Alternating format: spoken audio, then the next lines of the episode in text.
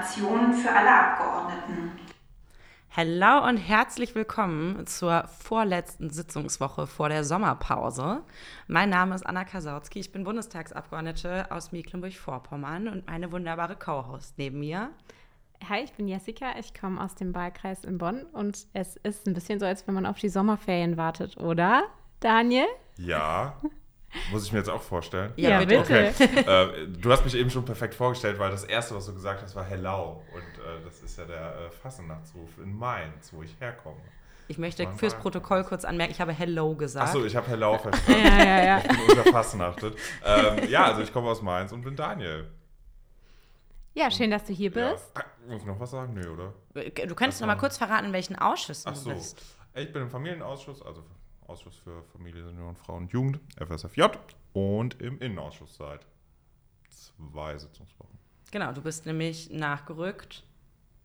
Genau, für Elisabeth Kaiser, die jetzt Baustaatssekretärin geworden ist. Ganz genau. Und das passiert tatsächlich auch hier bei uns hin und wieder. Mir ist es noch nicht widerfahren, aber doch dem einen oder der, der anderen, dass auch während der Legislatur dann nochmal Wechsel stattfinden oder man zusätzlich irgendwas macht oder so, ne? Genau, also ich hatte auch schon länger Interesse angemeldet und dann, ähm, ja, hatte sich das ja ergeben, dass Chancel Kieseltepe, Staatssekretärin im Bauministerium, dann Senatorin in Berlin wurde. Dann musste ja jemand Staatssekretärin werden, dann wurde das Elisabeth und dann musste ja jemand in den Innenausschuss und dann habe ich nochmal gesagt, ja, ich würde gerne und äh, ja, jetzt bin ich da ja, auch. cool. Das ist quasi der klassische Stein, der die Lawine ins Rollen bringt. Ja, also ne, so dieses, es plötzlich dreht sich dann ganz viel. Und also wir ja. haben ja dann auch immer diese Sitzungsgremienvorlagen und manchmal ist das ja so wirklich so ein kleiner Austausch und manchmal ist ja dann so vier, fünf ja. Ausschüsse, wo sich dim, was dim. Dim, und genau, ja, also voll, so voll. Und wie ist das so, in so zwei so großen Ausschüssen zu sein? Also ich bin ja persönlich nur in einem, äh, aber ich sehe immer so die Kolleginnen, wie die so hin und her rennen. Das ist bei mir zum Glück recht einfach, weil beide Ausschüsse direkt auf einer Ebene direkt nebeneinander sind. Also ich, Aber parallel tagen, oder? Also innen geht eine Stunde vorher los, früher los. Das Gute in Familie ist, dass wir da auch immer einen Ablaufplan haben mit auch genauer Zeitplanung. Dann weiß man auch, wann eigene Themen dran sind, wann Abstimmungen sind. Ähm, und das funktioniert bisher ganz gut. Also es hat sich, ich hoffe mal, ich klopfe mal auf Holz, äh, keine der beiden Sprecher haben sich bisher beschwert über äh, fehlende Anwesenheit. Und wenn doch, sagst du Bescheid, dann klären wir das. Ja. Und sag mal, sind dann nicht auch so ein bisschen die Stimmungen voll unterschiedlich? Weil ich, also ich bin manchmal im Ausschuss Arbeit und Soziales, erzähle ich euch später auch nochmal. Ich war nämlich diese Woche auch da und auch im Bildungsausschuss, habe was ganz Tolles gemacht. Aber bevor ich das erzähle, hab, merke ich so im A- und S-Ausschuss ist die Stimmung irgendwie anders als im Bildungsausschuss. Wie ist das so Innen und Familie? Ja. Das ist ja schon ein bisschen was Unterschiedliches in innen führen wir, ich glaube, das darf man erzählen, äh, ist immer die erste halbe Stunde, ist quasi das, was man eigentlich in der Obleuterunde besprechen sollte, wird dann immer noch mal in der ersten halben Stunde vom Ausschuss aufgemacht. Also dieses Fass da und da, das und das und das ist jetzt, hätte doch so und das wollten wir doch so machen. Und, und wie viel ist, Redezeit haben wir hier und da? Genau, und das ist. Ja, aber warum? Äh, ich verstehe es auch nicht. Und also es ist, hat sich so ein bisschen schon so. Also es ist immer mein ne? Erlebnis da. So die erste halbe Stunde ist immer irgendwie so GO-Debatte, sage ich jetzt mal im Ausschuss. Das ist ein bisschen ärgerlich, weil man denkt, okay, dafür gibt es Obleute-Runden. Ähm, ja. Dafür ist es dann im Ausschuss selbst, ja, ich glaube normal, also geht auch mal hoch her, aber normal. Familienausschuss ist dafür wesentlich, ja, irgendwie auch familiärer. Also es klingt jetzt spießig oder komisch, aber es ist irgendwie auch eine, eine nettere, freundlichere Atmosphäre. Das ich finde, die ähm, AfD tritt im, im, Familienausschuss wesentlich, also es liegt auch an einzelnen Personen, dass es öfter auch zu Zwischenrufen kommt, dass du dich echt noch mehr vor den ekelst und vor den Aussagen. Also mhm. von Storch sitzt halt im Familienausschuss. Ach, ist, ist die da auch äh, da? Also die ist regelmäßig da. Okay. Und also die, die, ist ja so komplett geil auf, auf Gender und ist dann immer so, ja, also so jede zweite Frage ist, ja, wie viele Geschlechter gibt es denn jetzt? Und äh, und ich denke, Alter, ey, ja. wenn du so geil drauf bist, dann kauf dir halt Bücher und lest dich ein. Ja. So. Ihr tagt Mittwochvormittags, ne? Genau, ja. Wir auch. Weil Beatrix von Storch ist ja auch noch ordentliches Mitglied im Digitalausschuss und da hast du ungefähr nie. Und der ist Mittwochnachmittag. Und ich dachte erst, so, vielleicht liegt es daran, dass, dass es irgendwie zeitliche Überschneidung gibt. Deswegen mhm. ist die mal bei euch. Und dann hat die vielleicht immer Mittwochnachmittag also die keinen ist, Bock. Ich die ist stellvertretende Fraktionsvorsitzende, aber ist meist, also für Familie, aber ist meistens eigentlich da im Familienausschuss. Mhm. Okay. Aber das schaffen die bei uns auch. Also wir haben jetzt diese Woche zum Beispiel über das Startchancenprogramm diskutiert. Das ist ja so ein Programm, was wir machen wollen für Brennpunktschulen, wo der Bund dann auch in Schulen investiert.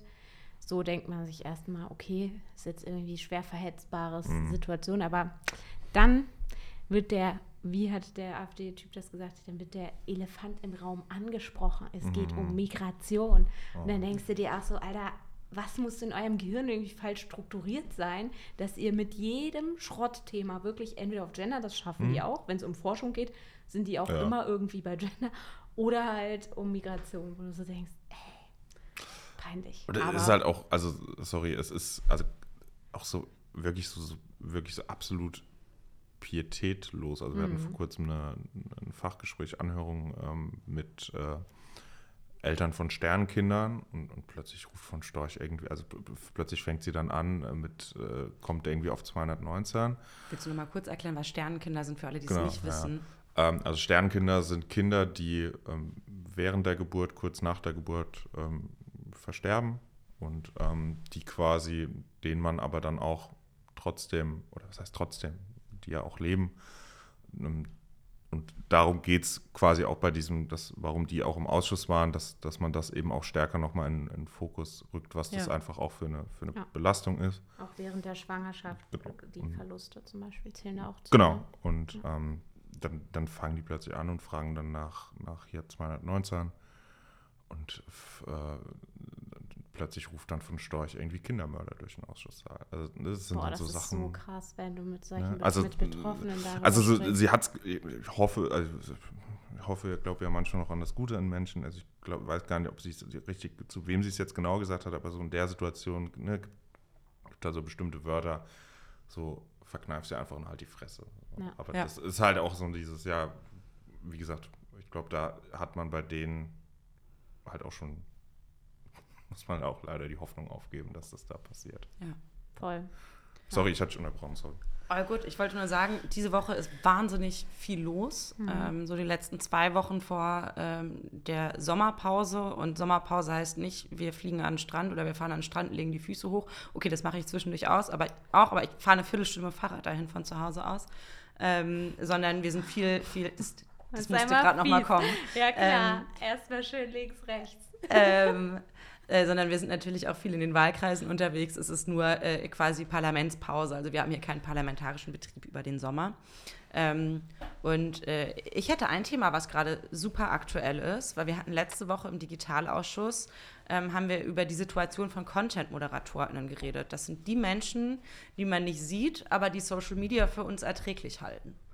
Ähm, also wenn ihr bei äh, Facebook, bei Instagram, bei TikTok oder so, wenn ihr da Sachen meldet, weil ihr sagt, oh, das ist irgendwie so hasserfüllt oder eine Darstellung von Suizid oder sonst was, ähm, dann wird das ja nicht einfach gelöscht oder aussortiert, sondern es gibt Menschen, die schauen sich das an.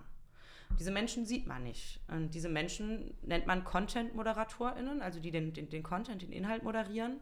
Ähm, denen wird größtenteils keine psychologische Betreuung an die Seite gestellt. Die sehen so das Schlimmste vom Schlimmsten jeden Tag äh, die werden ultra ausgebeutet.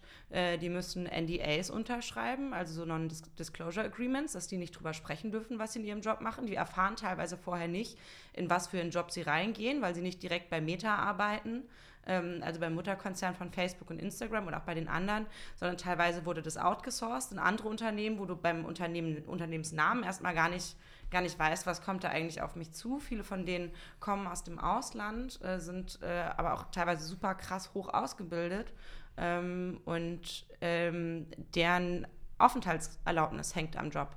Das heißt, ähm, denen wird gesagt, naja, wenn du irgendwas sagst, wenn du irgendwas machst, verlierst du deinen Job, musst du weg. Ähm, und darüber haben wir letzte Woche im Ausschuss gesprochen. Und ein Content-Moderator für Meta, der bei einem Subunternehmen arbeitet, hat ähm, von seiner Situation erzählt und wie er das wahrnimmt und bei Kolleginnen und Kollegen.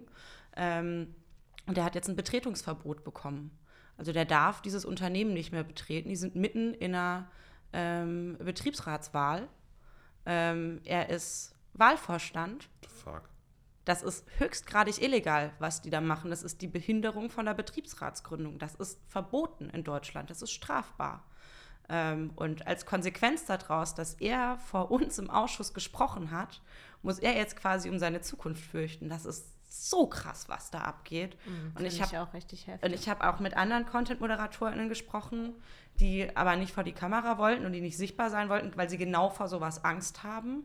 Ähm, und ähm, da müssen wir auf jeden Fall schauen. Ich habe mit Verdi schon drüber gesprochen. Ich habe auch mit der SPD schon drüber gesprochen, weil ich gesagt habe, hey, das ist eigentlich prädestinierte Aufgabe von Sozialdemokratie und Gewerkschaften, da eine Kampagne hochzuziehen, äh, um den Leuten auch klarzumachen, hey, ihr habt Rechte in Deutschland, weil denen wird halt teilweise völliger Schmuh von den Unternehmen erzählt. Ihr habt Rechte in Deutschland, die dürfen das nicht mit euch machen äh, und wir helfen euch. Hm. Ähm, aber das war, als ich das vorhin also gestern Abend habe ich das von Verdi schon mal, schon mal so mitbekommen gehabt am Rand, da hatte ich nämlich mit denen schon mal drüber gesprochen. Jetzt habe ich vorhin auch noch mal die Pressemitteilung gelesen. Ich war so wütend. Ja, ich finde es auch richtig krass heftig, vor allem weil wir da ja auch in, der, in diesen Grundbereichen sind von, ja, welche Arbeitsbedingungen herrschen dann eigentlich auch gerade in dem digitalen Feld, sage ich mal. Ne? Absolut Und, prekär. Äh, das ist schon super heftig. Ja. Also ich kenne es nämlich, in, in Mainz sitzt äh, jugendschutz.net, die das, ähm, also die du das, das ist so eine, ich kenne den genauen Rechtsbegriff nicht, aber quasi eine, eine halbstaatliche Stelle, die, äh, die das genau quasi auch machen. Also die kannst du melden und die schauen sich das durch äh, mhm. in, für, für ganz viele Sachen und war erst vor kurzem da und hat da halt auch mit denen gesprochen und deshalb, ja, was, was die halt sehen und also und die können ja nicht einfach irgendwie so auf einen, wie soll ich sagen, die können ja nicht einfach auf den, nur auf den Löschen-Button klicken, sondern die müssen sich ja nochmal genauer angucken. Ja. So, und, ja. ähm, das muss echt krass sein, auch psychisch. Ja. Ne? Ja. Und umso krasser, dass das dann irgendwie selbst bei, also auch ja, bei Meta irgendwie so out, out, out gesourced. Und und also schaut euch gerne, schaut euch gerne die, die Anhörung, nicht, war nicht die Anhörung, aber den öffentlichen Tagesordnungspunkt von letzter Woche aus dem Digitalausschuss nochmal an.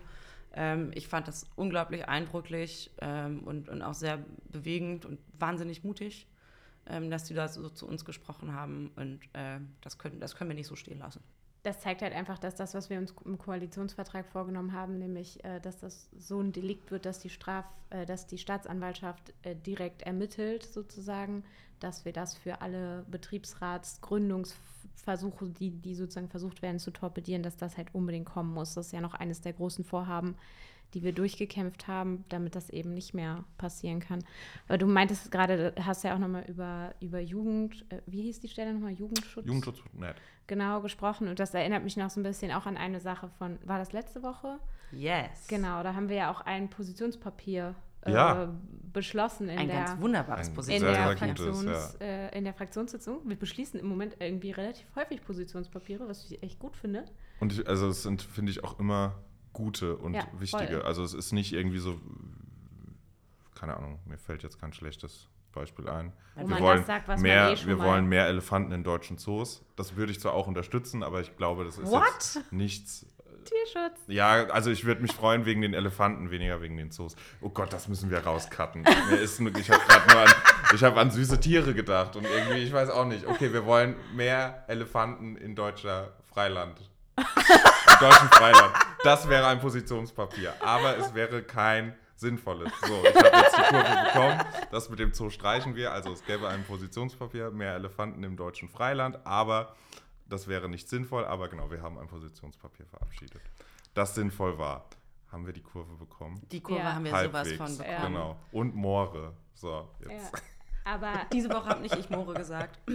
ähm, nee, äh, kam Daniel, also kam Wegge, die auch schon hier mit im Podcast war, Daniel Baldi und ich äh, haben das äh, nicht nur zu dritt geschrieben, es haben noch ganz viele Kolleginnen und Kollegen mitgeholfen. Federführung liegt bei äh, dem äh, Ausschuss für Familie, FSFJ.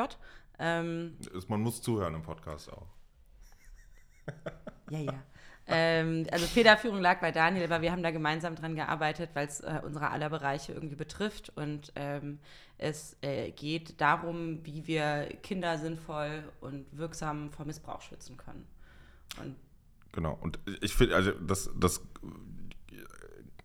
wichtige andere, das Neue an dem Papier ist halt, dass es nicht so dieses ist, so wir gucken nur auf Prävention, wir gucken nur auf Sensibilisierung, wir gucken nur auf Aufklärung, wir gucken nur auf Strafverfolgung, sondern dass wir das alles mal zusammengepackt haben in, in, in eins und auch die Konflikte, die es ja auch teilweise gibt zwischen verschiedenen Ausschüssen in bestimmten Fragen, zwischen beispielsweise der Frage, wie dürfen Ärztinnen und Ärzte untereinander über, über Verdachtsfälle sprechen zum Beispiel, mhm. dass wir die auch einfach mal thematisiert haben, untereinander zwischen den Ausschüssen und gesagt haben, okay, wir einigen uns jetzt auf, auf die und die Position. Und ähm, hat jetzt die Woche auch schon zwei oder drei Termine abends, also außerhalb zum, zum Thema Kinder- und Jugendschutz. Habe das dann immer mal so nebenbei angetextet und äh, heute Morgen kam dann äh, sogar schon die erste dazu und, äh, zu mir und sagte so, ja, ich habe das jetzt, äh, nachdem Sie das am Dienstag gesagt haben, auch schon durchgelesen und es ist ja toll. Und ähm, ja, ich glaube, da haben wir echt was, echt was sehr, sehr Gutes und vor allen Dingen Wichtiges. Ja, aber ich, ich denke so klar, wenn man jetzt in der Gesellschaft fragt, ja, findet ihr Kinder- und Jugendschutz richtig, dann würden halt alle sagen, ja, klar, voll das wichtige Thema. Aber wenn man mal ehrlich ist, also finde ich immer, dass nicht nur junge Menschen oft nicht so richtig Thema sind, sondern Kinder halt am Ende auch, also erst recht nicht. Und ähm, wenn man sich dann auch anguckt, dass es ja nicht unbedingt einfacher geworden ist, was Kinder- und Jugendschutz eigentlich ist, gerade auch wenn wir jetzt nochmal zu den digitalen Aspekten dazukommen und so, dann ist es halt einfach so super wichtig, dieses Thema auch in den Fokus zu rücken und genau in, diesen, in dieser Vielfalt und Verzahnung halt irgendwie auch zu betrachten. Ne? Total. Und äh, da wollte ich eh noch kurz mit dir drüber reden, weil deswegen mache ich das jetzt einfach hier im Podcast. Ähm, es gibt eine richtig coole Seite, die heißt Queer Lexikon. Ähm, und die haben einen Regenbogen-Chat, wo äh, junge Menschen äh, moderiert, ohne Identifikationspflicht, sich miteinander austauschen können. Und ich wollte noch verstehen, wie sie das genau machen und dachte mir, das können wir quasi wieder in unserer Gruppe machen, weil es ja für uns alle total spannend ist. Das Thema hört für uns mit dem Beschluss des Positionspapiers ja. nicht auf, sondern wir wollen gemeinsam auch gucken, wie kriegen wir dieses Positionspapier jetzt in die Umsetzung, weil wir wollen ja nicht nur Ideen entwerfen, sondern wir wollen tatsächlich auch am Ende Kindern mhm. helfen. Und da gibt es noch ganz viele Punkte, wo wir, wo wir dann noch gesagt haben, na, da müsste man eigentlich auch noch mal tiefer rein. Das können wir jetzt machen. Und das war so ein Ansatzpunkt, wo ich dachte, es wäre total spannend für uns, sich mit denen auch mal zu treffen. Was ja. würdet ihr denn sagen, sind so die drei wichtigsten Punkte, die, die in die Umsetzung kommen müssten, damit, damit man da vorankommt? Nennen wir jetzt jeder aus äh, seinem, ihrem Bereich einen Punkt am besten. Wie ihr wollt. fang, also, fang, du mal an, ich ergänze. Ähm, ja. äh, Im Familienbereich schaffen wir das jetzt bald mit dem sogenannten, also es gibt ja die unabhängige Beauftragte für Fragen, für Fragen des sexuellen Kindesmissbrauchs, das ist die Kerstin Klaus. Und dieses Amt der unabhängigen Beauftragten, also kurz UBSKM, das ist aktuell nicht gesetzlich geregelt. Also es wurde 2011, 12 von der Bundesregierung eingesetzt. Die macht das auch total gut. Also Kerstin Klaus ist wirklich super in, in, ihrem Job, in der Aufgabe, aber es ist noch nicht gesetzlich geregelt. Und das, das machen wir jetzt äh, in, in, diesem Jahr noch. Und da sind, ist einmal das, das oder die zwei wichtigsten Sachen sind einmal Prävalenzforschung, also Dunkelfeldforschung mhm. einfach, das, das Zentrum für Prävalenzforschung, weil wir in Deutschland ein enorm großes Dunkelfeld haben, also dass wir teilweise davon ausgehen, dass jeder siebte, jede bis jeder siebte bis achte erwachsene Person in Deutschland schon sexualisierte Gewalt erlebt hat, dass wir pro Schulklasse von ein bis zwei Kindern reden, die davon betroffen sind ähm, und ganz, ganz viele Zahlen, aber die wir halt alle nur im, im Dunkelfeld irgendwie haben und, und nicht greifbar. Und ähm, es ähm, hat ja auch immer was mit, mit äh, dem, dem Missbrauch von, von Machtstrukturen, von Vertrauensstrukturen zu tun. Und deshalb ist es so wichtig zu sehen, in welchem Dunkelfeld, über welches Dunkelfeld reden wir und vor allen Dingen, was sind das für Strukturen und vor allen Dingen aber auch, welche, in welchen Machtstrukturen passiert das nicht, weil da gute Prävention passiert, weil da die Mechanismen gut funktionieren. Und das Zweite ist ähm, das, das Recht auf individuelle Aufarbeitung. Also, dass, dass du ähm, als, als Betroffene, Betroffener ähm, auch Jahre später noch ein Recht darauf hast, in deine Akten einzusehen, in vielerlei Hinsicht. Also, drei Viertel aller Fälle passieren zwar in, in der eigenen Familie oder im eigenen sozialen Umfeld, aber das heißt ja nicht, dass das losgelöst ist, sondern so, du, du veränderst dich ja. Also, du, du veränderst dich in der Schule, im Freundeskreis, du, hast vielleicht schlechtere Noten, auf jeden Fall verändert sich dein Verhalten. Und äh, dann hast du ja später auch ein Recht darauf, mal zu fragen, so, okay, ist das mal irgendwo protokolliert worden in der Schule oder niedergeschrieben mhm. worden, dass sich mein Verhalten verändert hat? Und wenn ja, wovon auszugehen ist, so, warum ist eigentlich niemand mal auf mich zugekommen und hat gefragt, sag mal, was ist eigentlich los? Willst, ja. du, willst, du, willst du was, wie wir dir helfen können ja. und so. Das ist, sind so die zwei wichtigsten Sachen oder die wichtigste Sache des ja. Gesetzes bei, bei ja. mir, würde ich sagen. Ich, ich würde bei, bei, bei zwei Sachen würde ich auch nochmal hervorheben. Die eine Zahl hast du gerade schon gesagt, drei Viertel der Fälle finden im sozialen Nahfeld statt, also Familien- und Bekanntenkreis. Und gleichzeitig sagen aber 85 Prozent der Menschen, nee, bei mir im Umfeld, da gibt es sowas nicht. Mhm. Das heißt, wir haben da einen super, super krassen Unterschied. Ähm, und wir brauchen eine Sensibilisierung in der Gesellschaft für solche Themen. Ich, es wird immer noch viel zu wenig darüber gesprochen. Und wenn halt aus einer, ähm, also jeder Fall, der passiert, ist schlimm. Ähm, und niemand will sowas irgendwie in seinem Umfeld wissen, aber gleichzeitig hilft es halt uns halt nichts, wenn wir da Scheuklappen vorlegen, sondern genau solche Zahlen, genau solche Fakten, die müssen, müssen in die Gesellschaft kommen. Und dass sowas wie ein plötzlicher Leistungsabfall, eine Verhaltensveränderung, ähm, ein Kind zieht sich zurück, ein Kind wird auf einmal ganz besonders aggressiv, was es vorher nicht war, dass das alles Zeichen dafür sein können, dass genau sowas eben passiert ist. Und das ein bis zwei Kinder pro Klasse ist wahnsinnig viel. Ähm, und deswegen ist das ein Punkt, wo wir auf jeden, jeden, jeden Fall stärker ran müssen. Ähm, aber auch Kinderrechte und Kinder in ihren Rechten stärken und ähm, Wünsche von Kindern akzeptieren. So mein Beispiel ist immer so, ne, der wo, wo hört der Kuss von Tante Trude äh, auf dem Geburtstag, den ich ertragen muss? Wo, wo hört der auf und ab wann ist die Hand von Onkel Herbert zu viel? Mhm. Und ähm, man bringt das Kindern nicht wirklich bei. Ich weiß nicht, bei mir war es damals so, mir wurde gesagt, du musst im Internet aufpassen, da gibt es Leute, die wollen böse Dinge von dir. Aber niemand hat gesagt, was sind denn diese bösen Dinge? Das heißt, für mich war das so eine Information, die konnte ich nicht einordnen. Ich wusste nicht, was ist jetzt gut und was ist böse und was ist zu viel und was ist mir vielleicht auch peinlich. Wo will ich nicht mit meinen Eltern drüber reden? Ähm, da müssen wir viel, viel klarer in eine Kommunikation kommen. Äh, auch im Bereich der, der LehrerInnen und SchulleiterInnen Ausbildung, dass solche Sachen da stärker thematisiert werden. Ähm, aber es gibt nicht nur die Annäherung im sozialen Nahfeld, es gibt auch immer noch das sogenannte Grooming, also die Annäherung von Erwachsenen an äh, Kinder in sexueller Absicht im Netz. Ähm, und ein Punkt, äh, den, den wir da mitgenommen haben und auch im Papier aufgenommen haben, ähm, ist der Bereich Computerspiele. Weil es gibt äh, Computerspiele, die sind ganz klar für Kinder gemacht. Das sieht man an Grafik und Spieleinhalt. Aber die haben aus unerfindlichen Gründen einen Chat, wo jede Person jeder anderen Person schreiben kann. Und wenn es ein Spiel ist, was für Kinder gemacht ist und irgendwie FSK 0 ist, ähm, dann ist das für Menschen, die die Absicht haben, sich an Kinder anzunähern, ist das natürlich, also Jagdrevier klingt jetzt echt blöd, aber ist auf jeden Fall was, wo sie sagen, na, da, da kann ich auf jeden Fall hin. Und wir haben deswegen gesagt, wir müssen ran an die Kriterien für die Altersempfehlung bei Spielen. Bisher spielt da eine Rolle, wie gewalttätig ist ein Spiel, ist Blut zu sehen, ist Nacktheit oder sexuelle Handlungen zu sehen. Was nicht mit drin vorkommt, ist, gibt es einen offenen Chat oder nicht. Und sobald es einen offenen Chat gibt, wo man sich einfach kontaktieren kann, dann ist das kein Spiel, was FSK 0 ist, sondern meiner Meinung nach mindestens mal FSK 16. Hm, auf jeden Fall. Gerade wenn du auch sagst, so Sensibilisierung und so, muss ich halt auch zugeben, dass ich immer wieder super geschockt bin. Ich habe ja 2020 mein zweites Staatsexamen fertig gemacht und ich habe davon halt nichts gelernt. Das wollte nichts. ich dich auch gerade Also fragen. ich weiß nicht, wollte ich mhm. nämlich dich auch fragen, wie es bei dir nee, war. auch nicht. Das so, es gab nie ein Thema, nie, wie ich das, wie ich das erkennen kann, wie, wie ich dann mhm. handeln kann, äh, dass ich irgendwie mal so ein paar Schutzstellen vorgestellt mhm. haben und mal ihre Konzepte vorgestellt haben und es irgendwie Empfehlungen gegeben haben, denke ich mir, das ist doch krank. Das ist doch komplett krank, dass ich mir da einen abarbeite, um irgendwie die zehn Kriterien guten Unterrichts auswendig zu können, aber nicht einmal weiß, also ich meine, wie wenn das die Statistik stimmt, die du gerade nochmal gesagt hast, die beide gesagt haben, ein bis zwei Schülerinnen, dann frage ich mich selbst in dieser Zeit, in der ich jetzt unterrichtet habe, wie viele Schülerinnen und Schüler habe ich getroffen, die, denen das sozusagen widerfährt und ich hätte es vielleicht sogar sehen können, aber ich wusste, hätte nicht gewusst, wie. Also ich weiß genau. nicht, wie das Deshalb. Also, genau, also bei mir genauso. Ähm, ich hatte hatte nochmal einen Sonderfall. Ich war ja an einem, äh, an einem, an einem Sportinternat. Mhm. Ähm, da hatte unsere Ausbildungsleiterin das, das Thema mal angesprochen.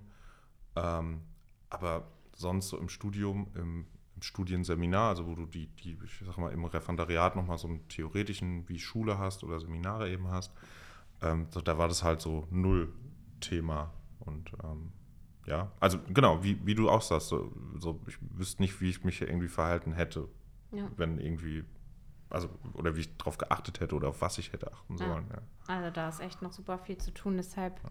vielen Dank, dass ihr euch da die Arbeit gemacht habt. Und ich muss auch sagen, wie du es auch gerade gesagt hast, so man will das, das ist so ein schlimmes Thema. Man will eigentlich am liebsten gar nicht darüber nachdenken, dass es sowas gibt in der Gesellschaft. Finde ich, finde, das ist so ein menschlicher Abgrund. Ich merke jedes Mal, auch wenn man über so ein Thema spricht, ich bin sofort emotional irgendwie voll krass drin und deshalb ist es halt umso wichtiger, dass ihr euch dem gestellt habt und halt auch politisch nochmal gesagt habt, so, da müssen halt Dinge jetzt auch folgen und passieren. Ne? Also das ist schon echt super wichtig. Und nach der Sommerpause, also wird es dann auch ja, darum gehen, mit den Ländern drüber zu sprechen, wie zum Beispiel Stichwort LehrerInnen-Ausbildung, wie, wie wir, wir da das zusammen hinbekommen. Genau. Ja. Genau, ansonsten, Anna, wenn es ein harter Cut ist, hast du ja gerade schon gesagt, es ist irgendwie super viel los die, die letzten zwei Wochen. Ich finde, es ist immer so ganz witzig, so bevor die größeren Pausen sind, also Sommerpause und Weihnachtspause ist noch schlimmer. Mhm. So nach dem Motto, das ah ja, kommt alles. Äh, wir wussten zwar nicht, was wir die ersten Zeit in den Sitzungswochen machen sollten, aber jetzt muss alles, mhm. alles rausgeballert werden, was wir haben. Ähm, an sich ja auch nicht schlecht, weil es ja auch ein paar Sachen gibt, die richtig cool sind. Und auch wenn ich weiß, dass ich, ähm, falls ihr den Podcast öfter hört, ähm, sehr oft, zwar nicht ganz so oft wie Anna über Moore, aber ich würde sagen, ist vielleicht das zweit, das zweit zweite Thema, was wir hier besprechen, äh, muss ich trotzdem euch hiermit nochmal mitteilen, dass ich diese Woche in zwei Ausschüssen, wie ich schon äh, sozusagen gespoilert habe, am Anfang in zwei Ausschüssen für die Ausbildungsplatzgarantie stimmen durfte. Also sowohl im nicey, Bildungsausschuss genau, als auch im ähm, Arbeit- und Soziales Ausschuss. Der nach einem wirklich zähen, zähen, zähen Verhandlungen hat das jetzt endlich geklappt. Und die F auch die FDP findet jetzt eine Ausbildungsplatzgarantie super. Ähm, und die kommt am äh, morgen ins Plenum, wird morgen in zweiter, dritter Lesung verabschiedet und dann haben wir endlich den ersten Schritt der Ausbildungsplatzgarantie durchgekämpft. Und es gibt einen Rechtsanspruch für junge Menschen auf einen Ausbildungsplatz und was richtig cool ist. Ähm, Stichwort junge Menschen und ich weiß, im Moment ist es halt auch nicht so einfach, auch den Einkauf zu bezahlen und sowas. Und ich weiß auch gerade viele Azubis, die wohnen halt immer noch zu Hause, weil sie halt keinen Ort haben, also einfach keine Wohnung sich leisten können und so. Und dann gibt es halt ein großes Problem, wenn man eine Ausbildung woanders macht, dann braucht man ja eine Wohnung und dann muss man irgendwie auch gucken, wann kann man dann nochmal in der Heimat fahren. Das, was wir jetzt noch geschafft haben im parlamentarischen Verfahren, ist, dass ihr im ersten Lehrjahr, wenn ihr zum Beispiel aus Berlin sagen wir mal, in ländlichen Raum nach Bayern für eine Ausbildung zieht. Keine Ahnung, ob das irgendwer macht. Aber wenn ihr das machen würdet. Markus Söder. wahrscheinlich. Ich weiß nicht, ob der hier in Berlin wohnen würde, aber egal. Das ist ihm zu woke. Ja, dann äh, könnt ihr auf jeden Fall jetzt nicht nur eine Heimfahrt nach Hause pro Monat im ersten Lehrjahr bezahlt bekommen, sondern zwei. Und das klingt jetzt erstmal ein bisschen so, okay, gebe ich dann der Bundesagentur für Arbeit mein ICE-Ticket? Nee, ihr kriegt das Geld aufs Konto überwiesen und ihr müsst, könnt mit dem Geld auch machen, was ihr wollt. Und ich sage mal von Berlin nach Bayern bei den Bahnpreisen und das dann zweimal im Monat.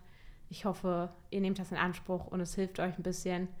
Ich weiß, wir müssen noch viel nachsteuern, Wohnungen bauen, Azubi-Wohnheime bauen, all das. Aber ich glaube, das ist jetzt schon echt ein cooler Schritt und das musste ich jetzt an der Stelle doch nochmal loswerden, weil ich echt richtig stolz bin, dass wir das geschafft haben. Zu Recht. Also, völlig ja. zu Recht. Das war einer unserer Kernpunkte als Jusos, was das Wahlprogramm anging, auch was den Koalitionsvertrag anging. Und Girl, du kannst stolz auf dich sein. Ja, es war schon echt ein Highlight. Ja. Äh, genau, ansonsten haben wir noch Fachkräfteeinwanderung, ähm, aber da lohnt sich dann einfach mal einzuschalten. Da wird sicherlich auch rascher reden und äh, viele von uns. Genau, und von daher sind das eigentlich so die großen Pflöcke, glaube ich. Lobbyregister kommt morgen auch. Wir sind alle la sehr lange morgen hier, bis. Mhm. Ich glaube, 17 Uhr ist die namentliche, ja. letzte 17.20 oder so ist die letzte namentliche Abstimmung mhm. morgen. Das heißt, ich musste, ich hatte eigentlich einen Termin in Hessen, den musste ich leider absagen, äh, weil ich nicht rechtzeitig hingekommen wäre. Ähm, aber das ist dann an der Stelle so. Äh, Plenum, Präsenz, wie gesagt, kurz vor der Sommerpause ist ja, noch mal richtig viel los. Das bald sich. Aber apropos Plenum und Präsenz, Daniel Baldi ähm, zeichnet sich durch verschiedene Sachen aus. Ja. Zum einen ist er, ist er, Schriftführer, das heißt, er gehört zu den Menschen, die oben auch mal äh, neben der Präsidentin sitzen dürfen. Wie ist das eigentlich? So wie, wie fühlt sich und, das eigentlich und, an? Äh, uns einen Hammelsprung bescheren.